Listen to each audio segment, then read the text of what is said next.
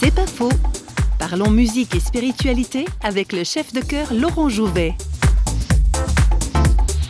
Le fait que la musique soit sacrée, c'est pas parce que la musique a un thème religieux. C'est beaucoup plus profond que ça. La musique, par son dynamisme et la manière dont elle a de nous faire passer à un autre niveau de temps et un autre niveau d'être, nous permet d'accéder à des réalités beaucoup plus profondes. Lorsque on arrive dans un concert à faire en sorte que tous les instrumentistes et tous les, les chanteurs soient portés par la même vague et que le public est porté, on est dans quelque chose de l'ordre du spirituel et de l'ordre du divin.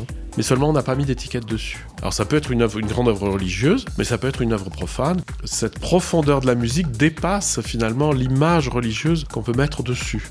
La musique est par essence divine. C'est pas faux, vous a été proposé par Parole.fm.